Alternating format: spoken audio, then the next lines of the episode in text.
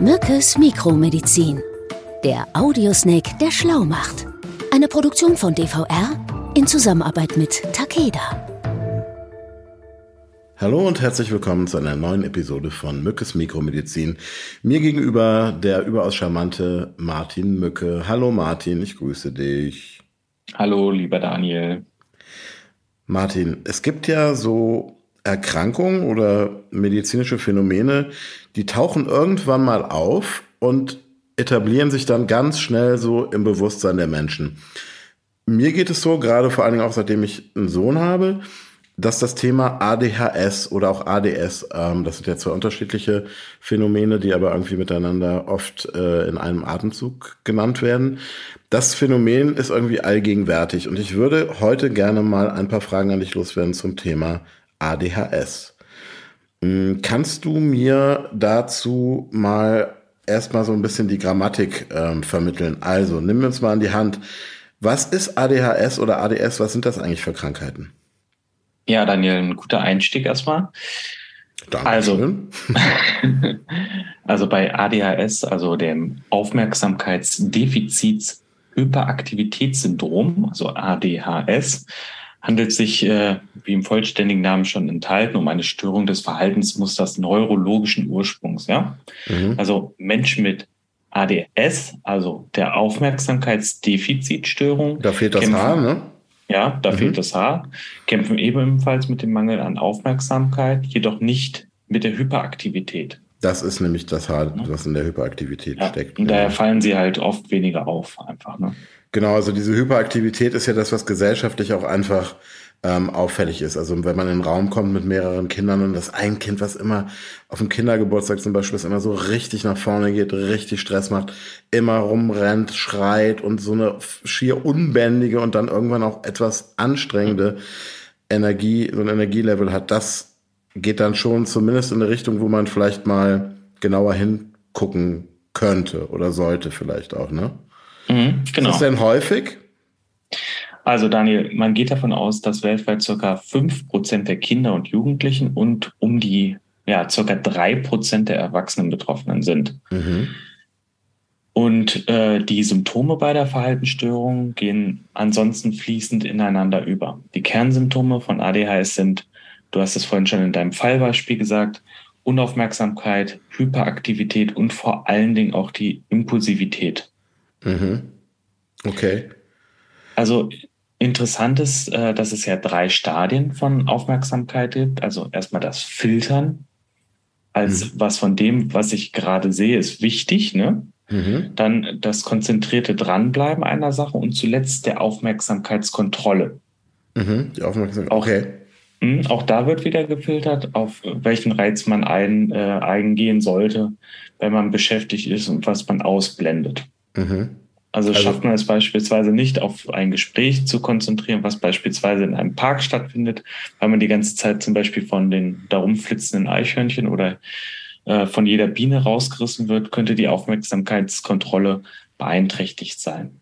Okay. Also praktisch getreu dem Motto, aus den Augen, aus dem Sinn. Das kommt wahrscheinlich genau. auch aus so einer ja. ähnlichen Situation. Ne? Ja. Okay, da muss ich auch manchmal sagen, ähm, auch wenn das bei mir nicht so krass ausgeprägt ist, aber ich erkenne mich da durchaus in, in leichter Form auch wieder. Manchmal ähm, fällt mir das dann auch nicht Habe so. Habe ich mir gedacht. Ja, ähm, aber deswegen interessiert mich das Thema, glaube ich, auch so besonders. Ja, ich ähm, sehe auch die ganze Zeit, wie du da so unruhig auf deinem Stuhl rumhoppelst. Ne? Also das ist ja. Und das Eichhörnchen, was auf meiner Schulter sitzt und eine große Walnuss knabbert. Genau. genau. Sag mal, was natürlich für die meisten Menschen, die sich damit befassen mit dem Thema, ob es jetzt Kinder sind, bei denen man sich Gedanken macht, ob die vielleicht unter ADHS leiden, ähm, weil man muss ja schon sagen, es ist ja tatsächlich auch Leidensdruck, der damit einhergeht. Da kommen wir, glaube ich, mhm. später auch nochmal drauf. Was sind denn die Ursachen eigentlich von ADHS? Also es gibt aktuell verschiedene Studien, die nahelegen, dass der erbliche Faktor eine gewisse Rolle spielt. Also es kommt nicht selten vor, dass äh, nach der ADHS-Diagnose bei einem Kind mhm. auch bei den Eltern beziehungsweise den Elternteilen die gleiche Diagnose dann festgestellt werden. Ach, okay, das wusste ich zum Beispiel nicht. Okay. Hm? Ja, und häufig sind dann die Eltern äh, wirklich auch erleichtert Mhm. Und ähm, man hört dann auch häufiger mal so im Umgang mit den Eltern dann den Satz, äh, ich dachte jahrelang einfach nur, mit mir stimmt einfach was nicht. Ne? Also das ja. ist auch echt spannend. Ne, ich glaube, das ist ja auch wirklich, ähm, also bei Erwachsenen, die so spät diagnostiziert werden, mhm. das ist ja, glaube ich, auch tatsächlich relativ ähm, ungewöhnlich. Also würde ich jetzt so aus meiner eigenen Erfahrung mit meinem Umfeld ähm, sagen. Mhm. Also ich glaube, was man auf gar keinen Fall machen sollte, ist den Fehler zu begehen, dass man ähm, eine Verhaltensstörung, die noch nicht diagnostiziert ist, mit so einem lapidaren, aber sehr verletzenden Satz abtut wie, ja, kein Wunder, dein Kind ist ja auch total verzogen. Ne? Also ich glaube, das ist ganz wichtig, dass man da auch die, diese Kinder ähm, nicht stigmatisiert und dass man wirklich auch erstmal genau hinschaut. Genau, da sprichst du was wirklich Wichtiges an. Also nicht jedes Kind, das unruhig ist oder verhaltensauffällig ist, hat ADHS oder ähm, ähm, wird so dem Spektrum zugeordnet. Es können auch tatsächlich Kinder sein, die in den Bereich der, ähm, ja, der, des Hochbegabten reinfallen und einfach auch entsprechend nicht ausgelastet sind und nicht richtig gefördert werden. Also hier ist es auch ganz wichtig zu unterscheiden und sich entsprechenden Expertenrat zu holen. Mhm. Welche Rolle spielt das soziale Umfeld, die sozialen Kontakte? Es wird ja häufig auch vergesellschaftet, ähm, das Thema Aufmerksamkeitsstörungen mit äh, einem überzogenen Medienkonsum zum Beispiel. Zweijährige, Dreijährige, die irgendwie in der, in der U-Bahn am Handy sitzen oder schon zwei Stunden am Tag abends vom Fernseher verbringen. Ernährung, Bewegung, was spielen diese Faktoren für eine Rolle? Also die spielen natürlich auch eine wichtige Rolle, aber man muss auch einfach sagen, ähm, dieser Mythos, also ich schicke jetzt mal mein betroffenes Kind einfach mal eine Runde um den Block, das kann man halt nicht machen. Ne? Also mhm. das äh, Austoben ist zwar natürlich gut, auch gerade bei Kindern, aber gerade auch äh, Aktivität können bei Kindern mit ADHS auch zu einer äh, deutlichen Zunahme ähm, ja, der okay. Beschwerden führen. Ach so. Aha. Und Weil die so hochgepowert sagen, werden noch zusätzlich wahrscheinlich auch, wenn man die jetzt so antreibt, dann nochmal energetischer zu spielen, rauszugehen, Power ins Spiel zu bringen, ne? Genau. Mhm. Aber wir haben ja vorhin schon gesagt, also äh, die Genetik spielt eine wichtige Rolle und äh, insbesondere die genetischen Veränderungen der sogenannten Neurotransmitter. Das mhm. ist ein Grund ähm, ähm, für die ADHS. Ne? Also Neurotransmitter sind betroffen die sich um die Reizübertragung. Genau, sag mal ganz kurz, Neurotransmitter sind, wenn man es jetzt mal in, in weniger schlau sagt, sind das Botenstoffe, ne? Genau, Botenstoffe, mhm. also jeder hat das wahrscheinlich schon mal gehört, sowas wie Dopamin. Und ähm, hier spielt zum Beispiel auch ein entsprechender Dopaminmangel eine entsprechende Rolle beim ADHS. Also okay. da beschäftigt sich die Forschung auch mit. Also das heißt, die Reizübertragung zwischen den Nervenzellen funktioniert aufgrund dieses Mangels nicht so, wie sie es eigentlich sollte. Und ähm, dadurch werden dann, wird dieses Phänomen, also ADHS kann dadurch ausgelöst werden. Wie sieht es aus? Gibt es noch andere Faktoren, die das begünstigen? Ja, also äh, seltener kann ähm, auch eine ADHS begünstigt werden durch ähm, ja, Probleme in der Schwangerschaft. Also wenn die Mutter beispielsweise ein hohes Maß an Alkohol oder Nikotin konsumiert hat, mhm. ähm, das scheint nach neuesten Studien auch eine Rolle zu also spielen. Also während der Schwangerschaft aber. Genau. Okay, gut. Das sollte man ja sowieso nicht tun. Aber nichtsdestotrotz ist es natürlich auch nicht so, dass man das verurteilen soll, weil man, ja, also bei einer Suchterkrankung zum Beispiel kann das natürlich der Fall sein, dass man das nicht so ohne weiteres ähm, unterlassen kann. Mhm. Sag mal, ähm, wie sieht es aus? Kann man die Verbreitung von ADHS so ein bisschen auch nochmal spezifizieren? Also mhm. wer ist davon häufiger betroffen? Gibt es da irgendwie Zahlenwerk? Also erstmal muss man sagen, das geht durch alle Altersschichten. Also Kinder, Jugendliche und auch Erwachsene können betroffen sein. Also auch Jungen wie Mädchen können betroffen sein. Wobei mhm. hier, anders als vielleicht in unseren anderen Podcast-Folgen, meistens Jungen viermal häufiger äh, betroffen sind als Mädchen. Okay. Also das ist auch hier interessant, ne? Mhm. Also ich meine, jede, jede, jedes Klischee hat ja auch immer eine Entsprechung, das muss man ja auch mal sagen, und jedes Vorurteil.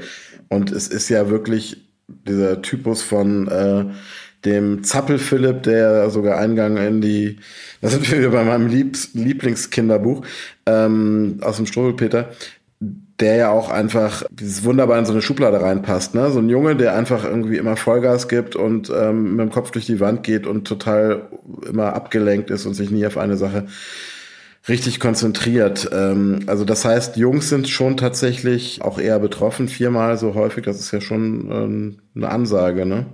Mhm, genau. Mhm. Gut, jetzt habe ich schon mal so ein bisschen, bin ich schon mal ein bisschen von meinem gefährlichen Halbwissen abgerückt. Dafür danke ich dir jetzt schon mal. Ähm, Sehr gut, du wirkst doch viel ruhiger. Also ich merke schon, dass jetzt viel ruhiger auf deinem Stuhl sitzt. Okay.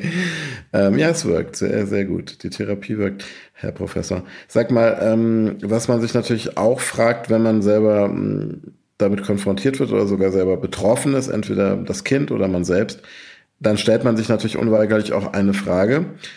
Ist das eine Erkrankung, die einen für das ganze Leben begleitet? Also hat man also, ADHS für immer? Ähm, also man muss sagen, also es ist erstmal wichtig, dass das früh genug diagnostiziert wird. Ne? Also ähm, es gibt ja entsprechende ADHS-Zentren. Dass es vor allen Dingen überhaupt diagnostiziert wird, genau, wahrscheinlich. Ne? Früh mhm. genug und ähm, dass man das dann auch entsprechend richtig einschätzt. Also mhm. bestenfalls geschieht es früh genug, also meist im Grundschulalter. Denn ähm, meistens ist es so, dass ab der Schule die Symptome äh, der körperlichen Unruhe und der Ablenkung durch Geräusche oder andere Kinder oft erst richtig deutlich hervortreten. Mhm. Ja? Und äh, der Teufelskreis vom stressigen Morgen, also weil die betroffenen Kinder zum Beispiel trödeln, nicht an der Sache dranbleiben können, kann dann mit einer Diagnose endlich dann auch ähm, entsprechend durchbrochen werden. Ne? Mhm, das, das, ist für Eltern mhm. und äh, auch für die Kinder dann eine große Befreiung. Also Kinder mit mit ADHS haben äh, bestenfalls einen sehr strukturierten Tagesablauf, der Orientierung und Sicherheit dann entsprechend auch gibt. Ne? Also so spontane Planänderungen wie ähm, wie sieht das aus? Also wenn man jetzt so sagt, hey, wir fahren heute mal spontan zu Oma, die hat angerufen, die hat Kuchen gebacken, ist das nicht toll? Das ist dann, wenn ich das richtig verstehe, dann schwierig. für diese Kinder ja eher schwierig, mhm. ne? Ja, und, und, das ist dann natürlich auch entsprechend für alle frustrierend dann, ne? Hm, das heißt, wenn man das weiß und den Tagesablauf entsprechend strukturiert und das berücksichtigt, macht man allen Beteiligten das Leben wesentlich einfacher. Genau, und hier ist auch wirklich nochmal wichtig zu betonen, ne, ein Kind mit ADHS will das Leben der Eltern oder der Lehrer nicht extra schwer machen. Das ist einfach dann auch ähm, eine entsprechende Störung und mhm. ja, muss entsprechend auch so gesehen werden. Dann, ne? Ja, immer wieder wichtig. Ich, ich bin ja, wir sind ja beide auch große Kreuzritter gegen äh, Stigmatisierung ähm, von, von Erkrankten äh, und Betroffenen. Ähm, also nochmal ganz wichtig und nochmal zusammengefasst, ein ADS ähm, Betroffener kommt nicht auf die Welt, um andere fertig zu machen oder um den Verstand zu bringen. Ne? Na, genau. Der kann nicht anders, sie oder er. Und ich denke mal, für so ein Kind, was auch selbst ein Kind, was kein ADHS hat, ist ja so ein Schultag, wenn die gerade eingeschult werden. Ich meine, jetzt gerade werden Kinder überall wieder eingeschult, irre anstrengend. Also, und wenn man dann auch noch sich vergleicht mit den anderen Mitschülern und merkt, man schafft die Aufgaben, die die anderen ähm, mit Leichtigkeit lösen, nicht fertig, weil man einfach so abgelenkt ist und immer an unterschiedlichen Baustellen, dann ist das ja auch unfassbar belastend, oder? Genau, also das Risiko eines ADHS-Betroffenen ist zum Beispiel auch viermal höher, eine sogenannte Teilleistungsstörung wie eine äh, Legasthenie oder eine Leserechtschreibschwäche zu entwickeln, ist halt deutlich erhöht. Hm. Ja, und ich meine, das kann ich mir vorstellen, kratzt ja dann irgendwann auch sehr schnell am eigenen Selbstwert, auch von einem Kind. Und mhm. das kann dann natürlich auch entsprechend in äh, depressives Verhalten äh, führen. Ne? Okay, also umso wichtiger, da wirklich dann auch schnell zu einer Diagnose zu kommen und entsprechende ähm, Schritte zu ergreifen, um das Leben leichter zu machen. Genau, ähm, du hast ja äh, gerade die Frage äh, auch gestellt, die habe ich dir nicht entsprechend beantwortet. Ja, ich wollte es gerade sagen. Tut mir leid, ja. ähm, also du hast ja gefragt, wie hoch dann auch die Chance ist, ähm, ähm, dass so eine Erkrankung auch über das Kindesalter hinaus besteht. Und da muss man sagen, dass ähm, die Chance liegt bei ungefähr 60 Prozent, dass sich äh, ADHS auch nach der Pubertät, also auch ab dem 16. Okay. Lebensjahr hinaus erhalten okay. bleibt. Ne? Also mehr als die Hälfte aller Betroffenen begleitet das auch noch über die Pubertät hinaus, verstehe. Mhm, aber da verändern sich natürlich auch die Symptome in der Regel. Also äh, so wird dann beispielsweise aus einer körperlichen Unruhe, also wie du das vorhin beschrieben hast, dieser Zappel-Philipp, Philipp, ne? Mhm. Ähm, also das Rumrutschen auf dem Stuhl oder Rumkippeln, ähm, wird dann eher zu einer innerlichen Unruhe und Rastlosigkeit. Und viele Erwachsene haben dann das Problem, Termine einzuhalten, vergessen diese auch, ähm, können nicht planvoll an einer Sache, ähm, an eine Sache herangehen mhm. und ähm, ja, können auch Dinge nicht abschließen. Gerade im Arbeitsleben eine, durchaus, ein durchaus großes Problem dann auch. Ne? Mhm. Und ein anderes Problem sind auch, dass ähm, Erwachsene mit ADHS ähm, auch zu Suchtproblemen neigen können oder ja, zu sogenannten Impulskäufen. Das sind mhm. häufig auch Patienten mit ADHS. Okay. Und wie, wie äußert sich das? Also die haben dann auf einmal irgendwie eine, eine Idee im Kopf, dass sie irgendwas ganz Bestimmtes besitzen wollen oder essen wollen? Oder, oder wie kann man sich das vorstellen? Genau. Also das ist äh, das dann auch fernab jeder Logik, ne? Okay. Die müssen das dann haben. Also die müssen dann unbedingt die Pizza mit Trüffelschinken haben, nachts um halb drei und versuchen dann irgendwie, setzen alles dran, die dann irgendwo zu finden oder zu kriegen, okay. Kommen wir zur mittlerweile dritten und letzten Frage, eine sehr wichtige und auch sehr kontroverse Frage. Wie kann ADHS denn behandelt werden, Martin? Weil äh, kontrovers deswegen, weil da ja auch tatsächlich ähm, ja chemische Substanzen äh, zum Einsatz kommen und das natürlich gerade im Zusammenhang mit der Behandlung von Kindern durchaus Fragen aufwirft. Erzähl doch mhm. mal, wie wird das therapiert? Also kurz zusammengefasst, ähm, bestenfalls werden unterschiedliche Maßnahmen auch hier dann angewendet ähm, und die werden dann auch auf jeweils den Betroffenen angepasst. Also mhm. sind dann spezifisch. Ne? Maßgeschneidert. Ja, maßgeschneidert, genau. Also mhm. äh, evidenzbasierte Therapien im psychologischen Konzept werden dann da auch, äh, Kontext werden dann entsprechend auch angewendet. Okay, nochmal bitte einmal für mich übersetzen äh, evidenzbasiert heißt ähm, auf Basis von von wissenschaftlichen Studien dann okay. auch. Ne? Mhm. Ähm, oft gibt es dann auch ähm, ähm, Dinge, die dann in den Familien oder in den Schulbezug gesetzt werden und ähm, da ist es auch ganz wichtig, dass äh, es sicherlich nicht nur das alleine, alleinige Ziel ist, auf Medikamente da zu setzen. Mhm. aber äh, hier muss man auch sagen, die Medikamente sind hier besser als ihr Ruf, Mhm. Und äh, sind aber auch hier nur ähm, als sehr hilfreiche Ergänzung zu psychologischen Behandlungsformen zu sehen. Ne? Okay. Und ähm, wie nähert man sich dem Thema, also gerade der Medikation? Gibt es da irgendwie so eine Formel, eine Devise, der man da folgen kann? Also die Devise hier ähm, bedeutet gerade bei Kindern, also start low, go slow. Ne? Mhm. Also Eine, niedrig äh, anfangen, ne? Genau. Eine gründliche Beratung ist hier besonders wichtig und am häufigsten werden sogenannte Psychostimulantien eingesetzt. Mhm. Und ähm, hier muss man halt dann auch entsprechend mit den Eltern äh, sprechen, weil die sind häufig besorgt, wenn man sagt, ja, wir fangen jetzt an mit äh, Medikamenten, ähm, das Kind äh, zu behandeln und dann ja. kommen dann äh, die Aufschreie, bloß nicht unser Kind ruhig stellen oder abhängig machen. Ne? Genau. Wie ist das denn? Ähm, also ich meine, da muss ich ganz kurz mal reingehen, auch mit meiner väterlichen Leidenschaft. Mhm. Darüber gibt es Dokumentationen zum Beispiel, die ich gesehen mhm. habe. Ähm, und die haben natürlich immer auch einen Hintergrund und auch eine Agenda, diese Dokumentation. Ähm, ja. Und die kann man natürlich auch immer mit einer bestimmten Tendenz machen. Also, ich persönlich habe natürlich auch das Gefühl, dass es ähm, wichtig ist, Kinder davor zu schützen, dass sie irgendwie mit Medikamenten zugeballert werden, die sie in ihrem Wesen verändern, die sie eventuell abhängig machen, was du gerade erwähnt hast. Ähm, wie ist denn da, jetzt pass auf, die evidenzbasierte ähm, Meinung zu dem Thema? Also gibt es Untersuchungen? Genau, da muss man sagen, wissenschaftlich ist eine Abhängigkeit nicht belegt. Also Medikamente sind bei Kindern ab sechs sehr gut untersucht und in circa 70 Prozent der Fällen erfolgreich. Also es ist auch eine relativ hohe Zahl, ne, wenn du das so hörst. Absolut.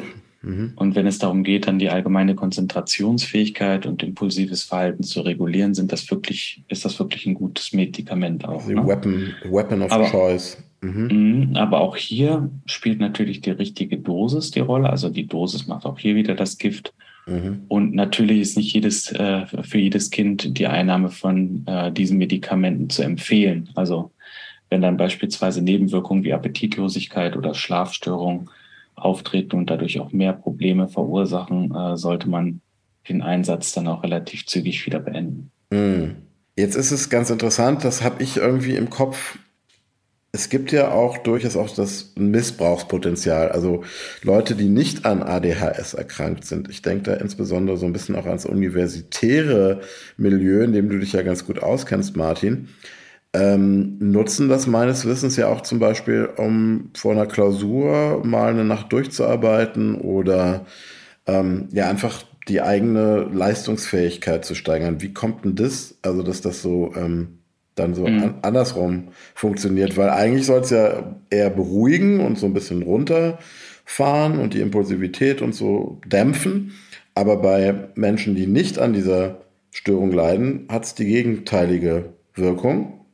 Genau, da muss man sagen, eigentlich ist aber der Wirkstoff ja ein Stimulanz. Das heißt, es wirkt bei gesunden Menschen zuallererst anregend, also mm. und lässt dann im Gehirn die Konzentration der Nervenbotenstoffe, also Dopamin, Noradrenalin und Serotonin ansteigen ah, okay. und führt dadurch Klar. dann auch zu einer deutlichen Leistungssteigerung. Man kann sich deutlich besser konzentrieren. Also das Doping und eigentlich für, für ein gesundes, Doping, ja. für gesunde Neurotransmitter Doping. Ja, und da muss man sagen, aber hier auch äh, wirklich aufpassen, das ist ein Medikament und sollte dementsprechend auch verwendet werden. Und hier muss man auch einfach aufpassen, weil es hat natürlich auch seine Nebenwirkungen. Das ist ähm, ja auch ähm, verschreibungspflichtig. Das, das also ein, das kann man ja nicht versehentlich nehmen. Genau, mhm. das ist verschreibungspflichtig und gehört in die Hände von Experten. Das hast du gerade ja auch als Nebenwirkung vorhin, das wäre noch ein anderes Beispiel, die Appetitlosigkeit erwähnt. Da ist mir in der Vorbereitung auf die Folge auch noch ein interessantes historisches Phänomen irgendwie äh, aufgefallen. Es war nämlich tatsächlich so, dass das wohl in den 50er Jahren, also ich glaube, der Wirkstoff ist irgendwann in den 40ern entwickelt worden, dass es auch als Appetitzügler sogar ähm, verkauft wurde in Apotheken. Also ähnlich wie damals ja Coca-Cola zu Beginn. Im mhm. Übrigen damals auch noch, was viele von euch draußen wahrscheinlich sogar wissen, daher kommt auch der Name, das Coca-Blatt enthielt, also die, den Rohstoff, aus dem auch Kokain gewonnen wird. Das wurde damals auch in Apotheken in Amerika angeboten gegen Kopfschmerzen und andere Beschwerden. Genau, also das, das spielt hier eine wirkliche Rolle und ähm, ja, aber also die Nebenwirkungen, du hast es vorhin nochmal angesprochen, können auch genau andersrum sein. Also du hast gesagt, diese Appetitlosigkeit natürlich, aber auch erhöhte Reizbarkeit, Schlafstörungen, Übelkeit und Erbrechen. Mhm. Und äh, bei sehr hohen Dosen kann es auch zu Depressionen oder Angststörungen kommen, aber auch Krampfanfälle, Verwirrung und Halluzinationen können auftreten. Also mhm. Also ein breites Spektrum, deswegen auch hier wirklich aufpassen. Also nur wirklich nach entsprechender Diagnosestellung einsetzen da gilt dann auch mal wieder, ähm, auch, egal was man auch manchmal zu Recht ähm, sich ärgert über äh, Ärzte, in dem Fall ähm, auch wieder ähm, Finger von verschreibungspflichtigen Medikamenten. Man muss es offensichtlich trotz allem immer noch wieder manchmal sagen. Ähm, ihr wisst schon meistens, was ihr macht und ihr wisst schon ziemlich genau auch, wann der richtige Zeitpunkt ist und der richtige, äh, die richtige Diagnose, um entsprechende Medikamente zu verschreiben.